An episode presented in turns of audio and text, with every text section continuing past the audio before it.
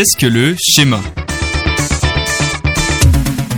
Cherchez-vous des outils pour garder l'amour et la loyauté de Dieu au premier plan de votre esprit et vous pousser à l'obéissance non par obligation ou par devoir, mais par amour?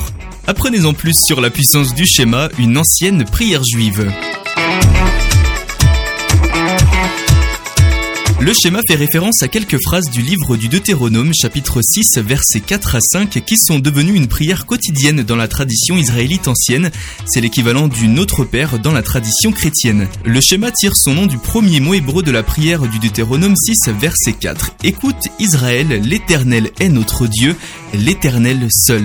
Dans la pratique traditionnelle de la prière juive, ces phrases du Deutéronome étaient combinées avec d'autres passages de la Torah comme le Deutéronome chapitre 11 verset 13 à 21 ou encore Nombre chapitre 15 verset 37 à 41 et étaient priées le matin et le soir. Cette prière est l'une des traditions les plus influentes de l'histoire juive. Elle a été utilisée à la fois comme le serment d'allégeance juif et comme une hymne de louange. Le schéma apparaît dans la première section du Deutéronome qui est un recueil de discours attribués à Moïse avant que la génération suivante d'Israël n'entre en terre promise.